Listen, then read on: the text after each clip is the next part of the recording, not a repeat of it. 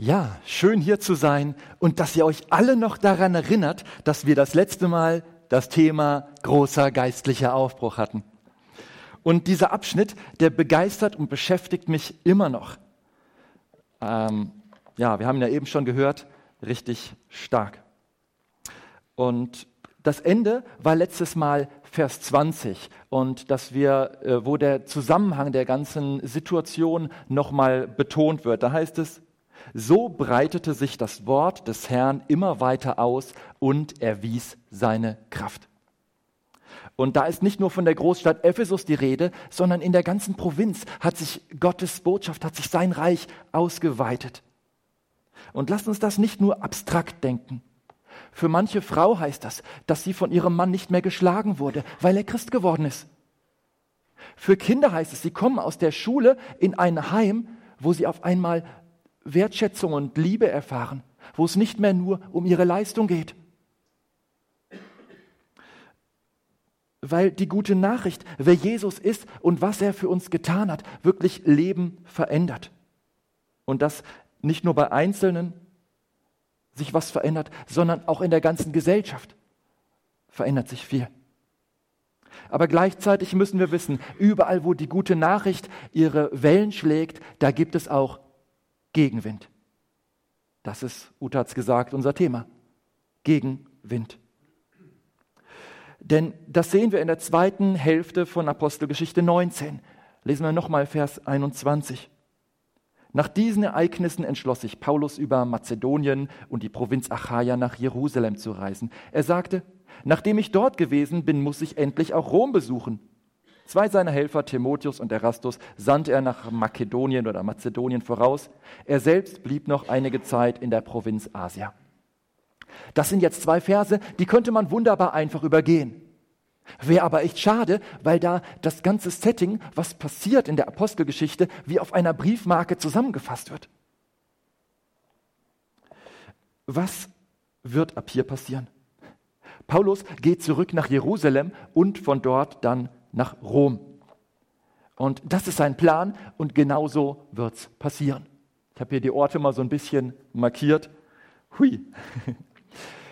So wird es passieren und in Jerusalem wird etwas Folgenschweres laufen.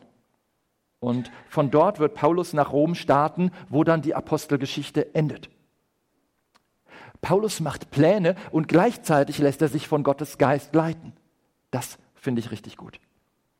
Und Lukas erwähnt das hier nicht, wir wissen es aber aus Paulusbriefen. Einer der Gründe, warum Paulus über Mazedonien und Achaia nach Jerusalem reisen wollte, war der. Er sammelt von den christlichen Gemeinden dort Spenden und nimmt sie an die bedürftige Gemeinde nach Jerusalem mit. Und Paulus sagt, wenn ich das erledigt habe, dann gehe ich nach Rom. Er weiß, dass es dort Christen gibt und da will er hin. Dafür schlägt sein Herz. Okay, die Art und Weise, die Umstände, wie Paulus nach Rom kommt, das war nicht sein Plan. Das konnte er noch gar nicht auf dem Schirm haben, wie das aussehen wird, was da vonstatten geht. Soweit kommen wir heute nicht, aber ich hoffe, ich mache euch ein bisschen Appetit auf mehr von der Apostelgeschichte. Was wir aber davon heute schon mitnehmen können, Gott hatte Paulus Rom aufs Herz gelegt.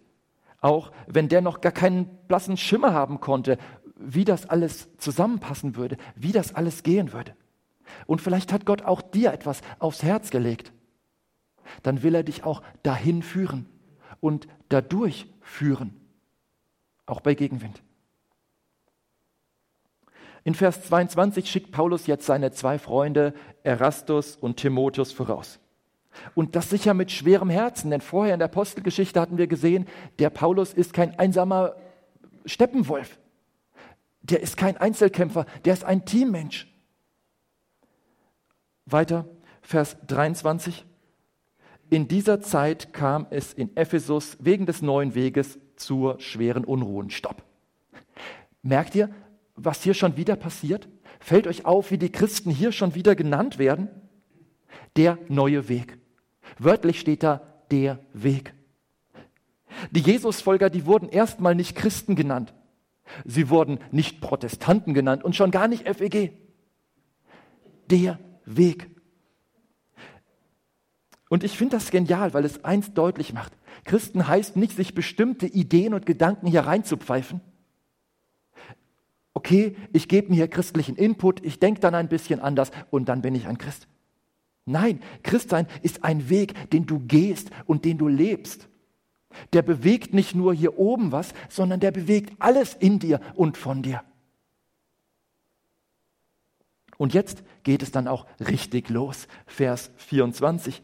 Dort gab es einen Silberschmied namens Demetrius. Er stellte silberne Nachbildungen vom Tempel der Artemis her.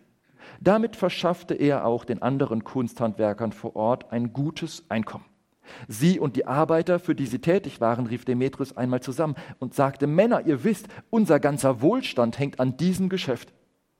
Wie ihr seht und hört, hat Paulus viele Leute überredet und verführt, nicht nur hier in Ephesus, sondern fast in der ganzen Provinz Asia. Er redet ihnen ein, dass es keine Götter gibt, die von Menschenhand gemacht sind. Damit ist aber nicht nur die Gefahr verbunden, dass unser ganzes Gewerbe in Verruf kommt, vielmehr droht dadurch die Bedeutung des Tempels der großen Göttin Artemis zu schwinden. Ja, es wird noch so weit kommen, dass die Göttin selbst nicht mehr geachtet wird. Sie, die man in der ganzen Provinz Asia und überall in der Welt verehrt. Als die Männer das hörten, packte sie die Wut und sie schrien, groß ist die Artemis von Ephesus. Versteht ihr, was hier passiert? Hier kommt ein kompletter Wirtschaftszweig zusammen. Silberschmiede, Kunsthandwerker, Souvenirverkäufer und so weiter. Alles, was mit diesem Artemis-Tempel verbunden war. Und wusstet ihr auch, dass dieser Artemis-Tempel als einer der sieben Weltwunder geführt wird? Das war ein unglaubliches Ding. Dieser Tempel hatte 127 18 Meter hohe Steinsäulen und oben ein reich verziertes Steindach. Muss man mit damaliger Technik erstmal hingekriegt haben. Die Pfadfinder schaffen das heute auch ohne viel Technik, aber naja, das Steindach, da übt ihr noch, oder? Gut. Aber wisst ihr noch was? Dieser Tempel, der war über Jahrhunderte verschollen. 1869 ist er erst wiederentdeckt worden und der Altarbereich wurde erst 1965 ausgegraben. Das war also das Hauptheiligtum der Göttin Artemis. Bei den Römern hieß die übrigens Diana, deswegen, wenn ihr Lutherbibel lest, seht ihr da überall, wo ich Artemis sage, Diana. Und die ganze Sache ist wirklich seltsam, denn das, was sie angebetet haben, das war ein schwarzer, ach, hier hätten wir noch das Bild gehabt von diesem Tempel. Gut. Nächstes Bild war, was sie angebetet haben, war ein schwarzer Meteorit, eben vom Himmel gefallen.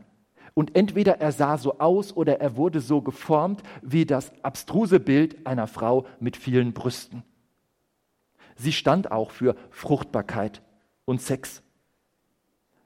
Ich hoffe, das ist okay, so schlimme Bilder hier bei euch einzublenden. Okay. Äh, ich finde es nicht übermäßig attraktiv, von daher habe ich gedacht, kann man das schon machen. Äh, und ehrlich gesagt, ich hätte so ein Ding im Himmel auch nicht haben wollen. Deswegen verstehe ich, wieso es da entsorgt wurde. Vom Himmel gefallen. Okay, also da ist dieses seltsame Ding und alle Welt betet es an, zumindest so sagt es Demetrius hier in Vers 27. Und jeder wusste, worum es sich bei dem Artemis-Kult handelt. Da ist ganz viel mit verkehrter, mit perverser Sexualität, zum Beispiel Tempelprostitution am Laufen. Und überall wurden kleine Modelle dieses Tempels verkauft oder auch von diesem Meteorit. Meteorit. Ihr kennt euch da besser aus mit sowas, ich weiß. Also plötzlich steht der Silberschmied Demetrius auf und ruft allen seinen Kollegen zu, hey Leute, Paulus und die anderen Christen, die sind geschäftsschädigend. Schaut euch das doch mal an. Keiner kauft mehr unsere Götzenbilder. Und seht ihr unseren Aktienkurs, der ist im freien Fall. Wenn sich dieser Jesus-Glaube weiter verbreitet, dann können wir alle dicht machen. Der fand das übrigens gar nicht lustig, also ein bisschen unhöflich, wenn ihr jetzt lacht. Gut, also finde ich interessant, dieser Artemis-Kult verbunden mit einer Überhöhung äh, von Sex, das war schon damals ganz normal. Dieser Sexkult ist keine Erfindung des 20. oder 21. Jahrhunderts. Okay, und Demetrius fühlt sich jetzt durch die gute Nachricht von Jesus regelrecht angegriffen. Aber mal ehrlich, wenn ein Gott dadurch, dass man schlecht über ihn redet, droht kleiner zu werden oder in Vergessenheit zu geraten, dann war es schon vorher nicht wert, überhaupt angebetet zu werden. Und schaut mal fern oder schaut mal Netflix, Gott wird jeden Tag lächerlich gemacht in unseren Medien, in unserem Umfeld. Wird er dadurch kleiner? Nein. Bekommt er, hat er weniger Nachfolger? Nein, es werden weltweit jeden Tag mehr. Lest nochmal Vers 26. Wie ihr seht und hört, hat dieser Paulus viele Leute überredet und verführt, nicht nur hier in Ephesus, sondern fast in der ganzen Provinz Asia. Er redet ihnen ein, dass es keine Götter gibt, die von Menschenhand gemacht sind. Erstmal bin ich begeistert, dass Paulus das so auf den Punkt bringt. Der stellt sich auf den Marktplatz oder überall, wo ihm die Leute zuhören und sagt, hey, hallo, schaut euch mal diese Götzenbilder an, die sind gar nichts. Und es gibt auch keine Göttin Artemis. Wenn ihr die anbetet, dann betet ihr eure eigen versklavte Sexualität an. Leute, ihr seid nicht frei, wie ihr meint. Ihr seid Sklaven von diesem Standbild, dieser perversen Statue. Vergesst diese Statue, kickt den Götzendienst und die ganze Unmoral. Betet den wahren Gott an. Das lehrt Paulus. Den Gott, der sich schon Abraham, Isaak und Jakob offenbart hat, der wirkt und handelt bis heute. Das hat Paulus gelehrt. Und Demetrius sagt, halt, das ist schlecht fürs Geschäft. Das wollen wir nicht. Nein, danke. Nebenbei, ist das nicht ein klasse Kompliment für den Paulus und die gute Nachricht? Stell dir vor, du bietest irgendwo ein Produkt an und andere sagen, ja, wenn der sein Produkt anbietet, dann brauchen wir unseres gar nicht erst anbieten. Das ist doch ein klasse Kompliment, oder was Demetrius hier sagt. Also, Paulus hat ja auch keinen, keine Kampagne gegen den Artemis-Kult gestartet, so nach dem Motto, dass er mit Plakaten und Schlachtrufen durch Ephesus ruft, äh, geht und ruft, nieder mit dem Tempel, stoppt den Artemis-Kult. Nein, das macht er alles nicht. Der macht das eine nicht direkt schlecht, Paulus predigt einfach das Evangelium, die gute Nachricht von Jesus. Aber wenn Menschen die gute Nachricht von Jesus, wenn sie Gottes Kraft annehmen und erleben, dann interessieren sie sich nicht mehr für Götzendienst. Ich weiß nicht, ob ihr schon mal darüber nachgedacht habt, aber ich meine, der christliche Glaube sollte auch Auswirkungen auf die Wirtschaft haben. Natürlich, wie wir persönlich mit unserem Geld umgehen. Wenn wir es schon hatten mit früheren Predigten, letztes Jahr hat der Uli hier mal gepredigt, verwenden oder verschwenden. Vielleicht erinnert sich jemand. Also, was hat das mit der Wirtschaft zu tun? Wenn du dem Herrn Jesus Christus folgst, dann ist er Herr deines ganzen Lebens und damit auch über den Geldbeutel. Aber ich meine, es sollte auch in der ganzen Gesellschaft Auswirkungen haben. Und die wirtschaftlichen Auswirkungen der guten Nachricht, die stoßen nicht überall auf Begeisterung. Das war schon damals so, das gibt es auch heute. Und in Ephesus waren eben einige sauer, dass ihre Götzenbilder nicht mehr gekauft werden, weil Jesus das Leben vieler Menschen verändert hat. Und das gibt es auch immer wieder in der Kirchengeschichte bis heute. Letztes Mal hatte ich euch ein Beispiel aus dem 20. Jahrhundert erzählt. Heute springen wir mal ins zweite Jahrhundert zurück. Die römische Geschicht, Geschichtsschreibung macht es möglich. Da schreibt der römische Gouverneur Plinius, der Jüngere, an Kaiser Trajan. Ey, lieber Kaiser, wir haben ein echtes Problem. Keiner geht mehr in unsere heidnischen Tempel und weil sie alle Christen geworden sind. Was können wir da bloß machen? Und ehrlich gesagt, mein Mitleid mit dem armen Gouverneur hält sich doch relativ in Grenzen. Und es ist tatsächlich so gekommen, wie Demetrius in Vers 27 prophezeit hat. Die Bedeutung des Tempels droht zu schwinden. Finde ich klasse. Überall, wo die Leute die Botschaft von Jesus annehmen, da verändert sich die Gesellschaft.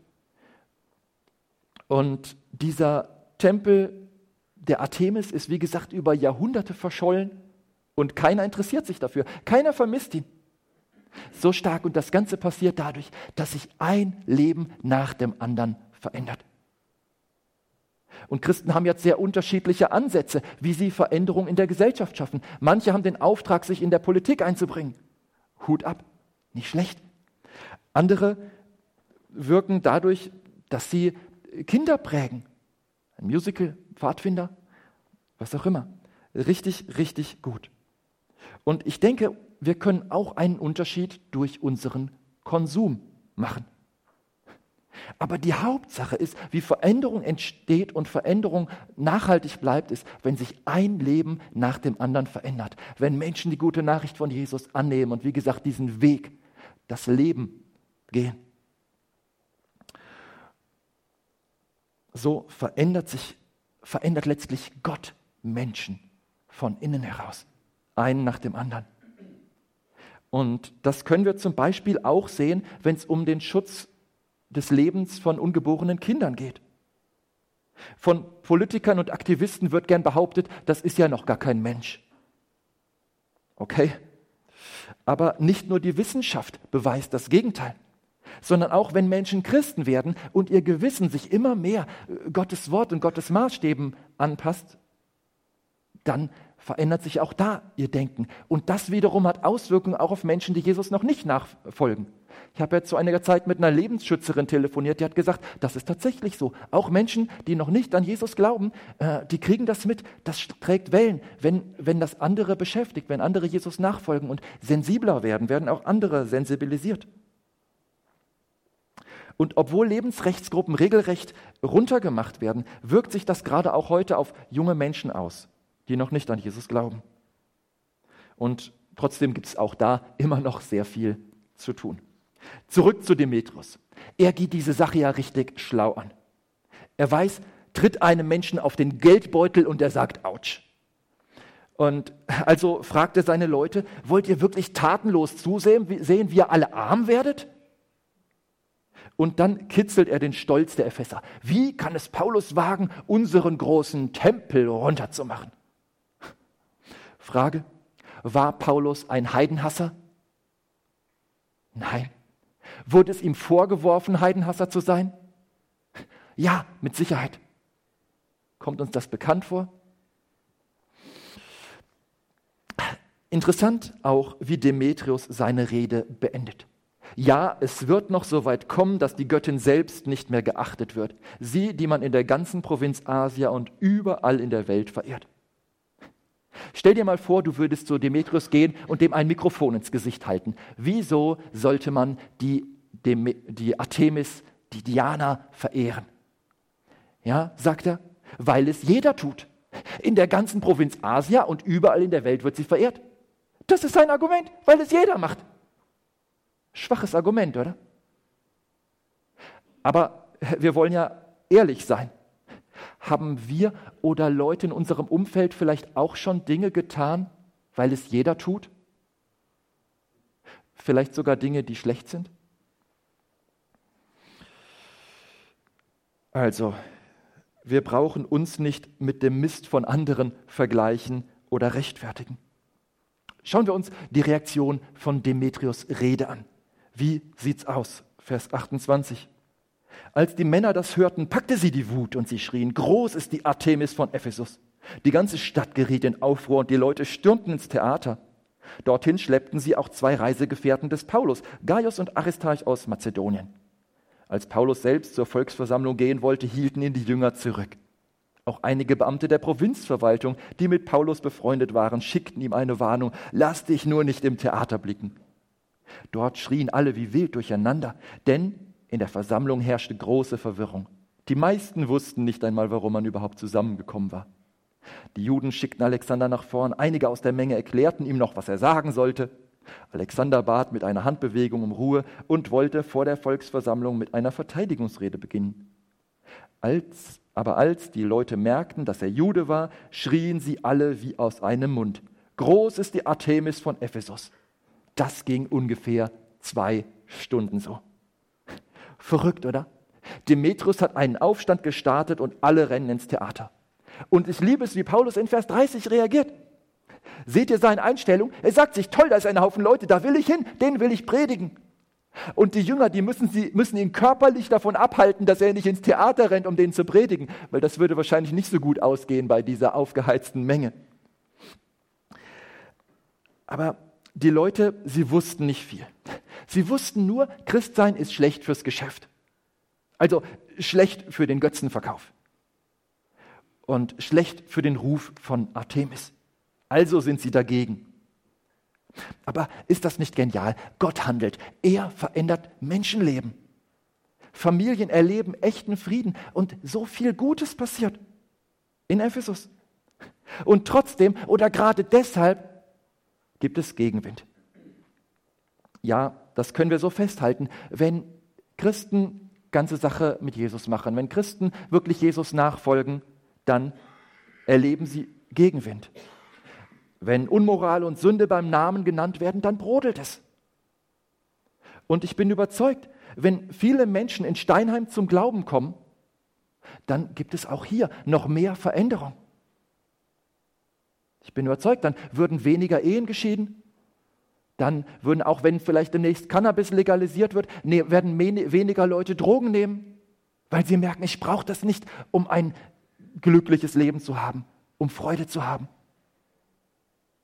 Vielleicht denkst du, ja, träum weiter, Wolfram. Okay, ich sage nicht, dass es so kommt. Aber solche Dinge sind schon oft passiert und können wieder passieren, wenn die gute Nachricht Kreise zieht. Und so wie es in Ephesus passiert ist, genauso kann es auch bei uns passieren. Jesus hat das in Ephesus getan und er ist immer noch derselbe, oder? Was spricht also dagegen, dafür zu beten und uns alles Mögliche tun, dass wir etwas Ähnliches erleben? Denn wir können es ja nicht selber machen. Wenn das geschieht, dann kommt es von Gott. Deshalb will ich uns ermutigen, gezielt dafür zu beten. Und ich finde das so stark, dass ihr diese drei Gebetsveranstaltungen der Woche habt. Weiter so. und nebenbei, dieser Aspekt von geistlicher oder von Gesellschaftsveränderung, der hilft uns, geistliche Dynamiken auch richtig zu verstehen oder zu checken, ob das wirklich von Gott kommt. Und wer schon länger in der christlichen Szene unterwegs ist, der weiß vielleicht schon oder ahnt vielleicht schon, wovon ich rede. Es gab in den letzten Jahren oder Jahrzehnten verschiedene Entwicklungen, verschiedene Bewegungen oder Hypes, wie man es heute nennt, ähm, die als Erweckung bezeichnet wurden. Und ich glaube, wir können erkennen, ob das wirklich eine Erweckung ist, die von Gott kommt, wenn, das auch, wenn dem eine Gesellschaftsveränderung folgt, wenn wirklich die Leben von Menschen nachhaltig verändert werden. Manchmal schaust du es dir an, so eine Sache, und du merkst, okay, ja, hast du das Gefühl, da, da handelt Gott. Ja, das ist schön. Aber gleichzeitig die Frage, verändert sich wirklich darin was in dem Leben von Menschen? Gibt es Menschen, die durch Gottes Kraft so verändert werden, dass es auch wieder Auswirkungen, positive hoffentlich, auf ihr Umfeld hat? Und wenn wir diesen, an, diesen Maßstab anlegen, dann müsste man vielleicht manchen Hype, der als Erweckung verkauft wurde, eher anders einsortieren. Das kann sein, da ist eine große Dynamik, eine große Begeisterung, Gruppendynamik. Und ich will kein Miesepeter sein. Ich finde, eine gute Dynamik hat auch was. Aber wir sollten ehrlich sein, wie wir es betiteln. Und ich glaube, wenn wir hier das im Blick haben, ist das wirklich eine geistliche Erweckung. Dann können wir auch das, was Gott tut, umso mehr feiern, uns umso mehr darüber freuen. Kennt ihr die Geschichte der Heilsarmee?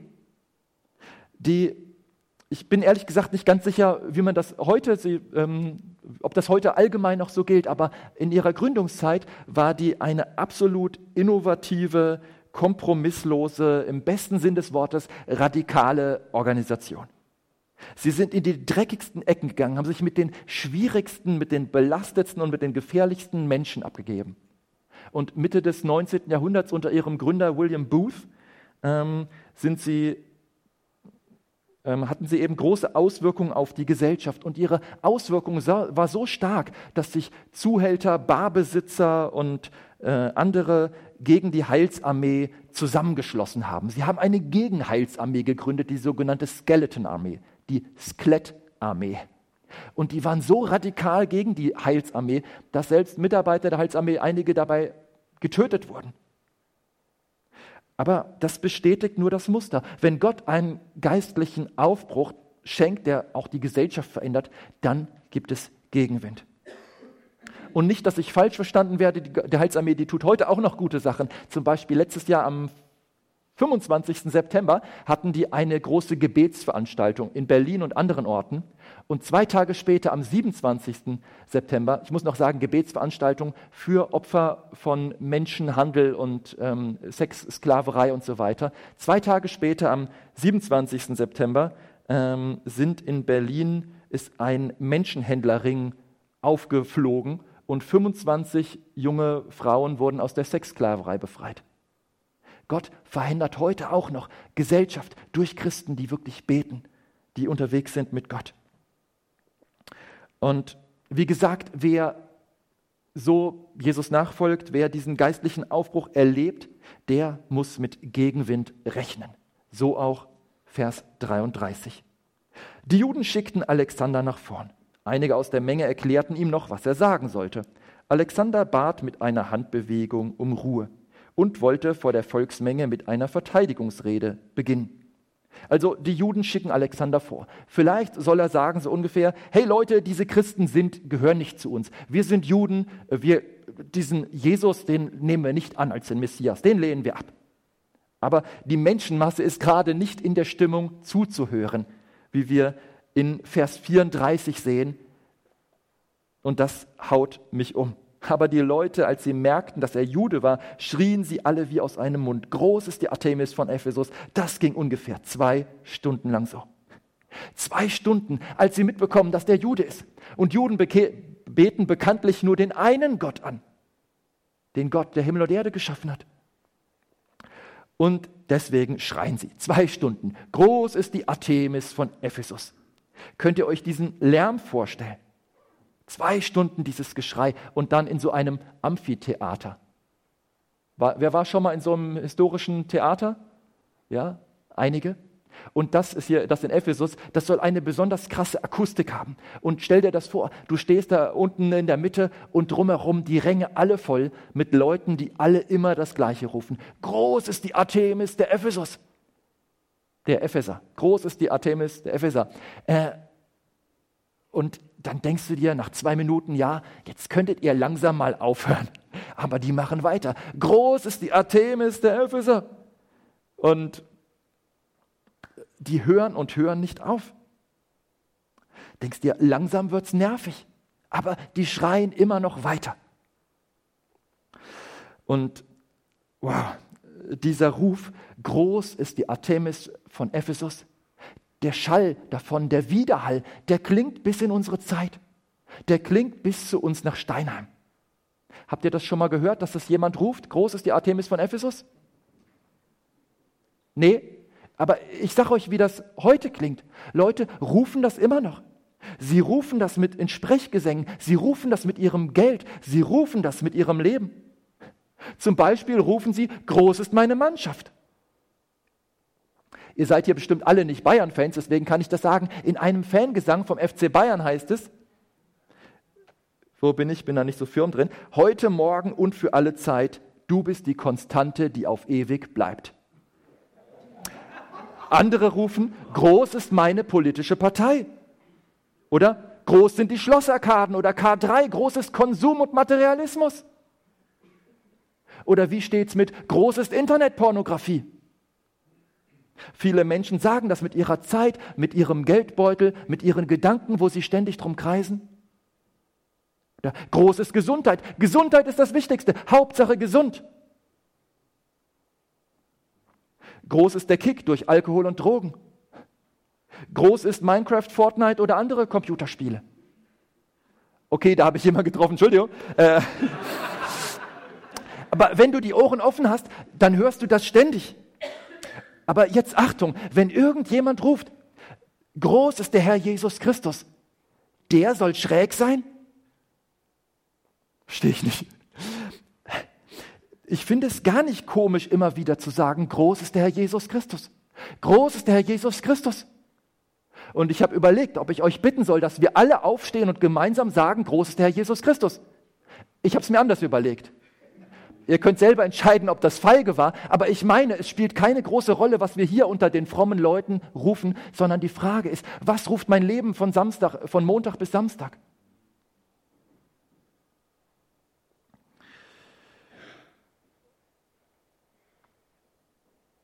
Die Frage ist, bezeugt mein Leben durch mein Handeln, durch mein Sein, dass der Gott in uns, der Gott der Barmherzigkeit, der Liebe und der Rettung ist?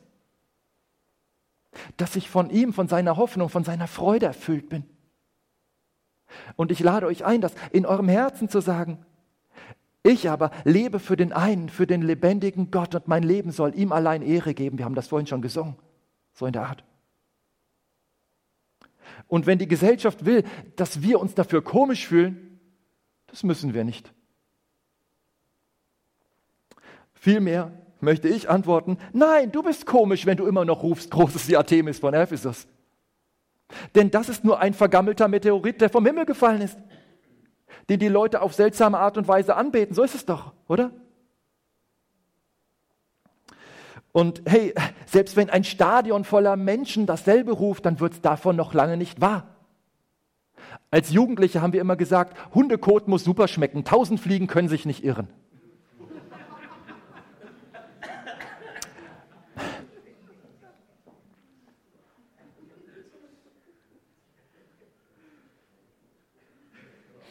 Aber nein, wir haben einen zuverlässigen Glauben. Nicht nur bestätigt durch Gottes Wort, durch die Wahrheit von seinem Wort, sondern auch durch die Geschichte und durch unsere persönlichen Erfahrungen. Viele von euch könnten davon jetzt erzählen. Leute, wir können offen dazu stehen, es bekennen. Groß ist der Herr Jesus Christus.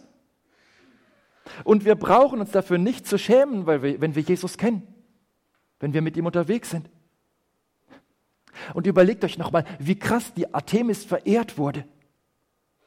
Nicht nur in diesem einen riesigen Tempel, sondern überall auf der damals bekannten Welt. Und könnt ihr mir heute einen einzigen Menschen zeigen, der die Artemis verehrt oder anbetet? Ich habe noch keinen getroffen. Und schaut euch mal um, was von diesem Artemis-Tempel übrig geblieben ist. Eine einzige Säule steht, steht da noch in der Wüste und ruft, Hurra Artemis, du bist wirklich groß. Also mir scheint, so groß bist du nicht. Artemis, du bist Geschichte. Keiner interessiert sich mehr für dich. Dein Tempel ist eine Wüste und das seit Jahrhunderten. Jesus Christus dagegen regiert und seine Nachfolger werden mehr Tag für Tag. Okay, um viele christliche Kirchen in Deutschland steht es nicht gerade besonders gut.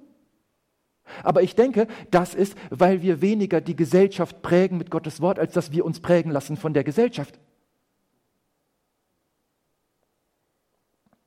Und der Sieg, aber weltweit gesehen, wächst die Kirche, wächst die Nachfolgerschaft von Jesus Christus. Und der Sieg von Jesus Christus am Kreuz, der ist und bleibt ungebrochen und ungetoppt. Er ist Gott und sonst keiner. Wie geht's jetzt aus? Vers 35. Schließlich gelang es dem Stadtschreiber, die Menge zu beruhigen. Er rief ihr Leute von Ephesus. Alle Welt weiß doch, dass die Stadt Ephesus über den Tempel der großen Artemis wacht. Auch ist bekannt, dass wir ihr Standbild aufbewahren, das vom Himmel gefallen ist. Das kann keiner bestreiten. Beruhigt euch also und lasst euch zu nichts hinreißen. Ihr habt diese Männer hergeschleppt, sie haben weder unseren Tempel bestohlen noch unsere Göttin gelästert. Wenn Demetrius und seine Handwerker Anklage gegen jemanden erheben wollen, dann sollen sie das vor Gericht, sollen sie vor Gericht gehen. Dafür sind die Statthalter zuständig. Vor ihnen können die Gegner ihren Streit austragen. Wenn ihr aber noch andere Anliegen habt, muss das auf einer ordnungsgemäßen Versammlung geklärt werden. Sonst sind wir nach dem heutigen Vorfall in Gefahr, dass man uns wegen eines Aufruhrs verklagt. Es gibt ja nicht einmal eine Begründung für diesen Volksauflauf hier. Mit diesen Worten löste er die Versammlung auf. Ist das nicht bemerkenswert? Nach zwei Stunden Geschrei bemerkt der Stadtschreiber, ja, äh, es wird vielleicht langsam ein bisschen leiser, vielleicht kriege ich die Leute jetzt mal langsam zur Ruhe und ruft dann, Ruhe. Und ich stelle mir vor, wie er etwas nervös, stockend sagt, äh, Leute, wir wissen doch, dass die Artemis wirklich groß ist. Brauchen wir da wirklich einen Aufstand, um das zu bestätigen? Außerdem gefällt den Römern so ein Aufstand überhaupt gar nicht. Und dieser Paulus ist auch gar nicht mit Anti-Artemis-Aktionen unterwegs. Wenn euch doch was stört, dann bitte bringt es doch vor ein ordentliches Gericht.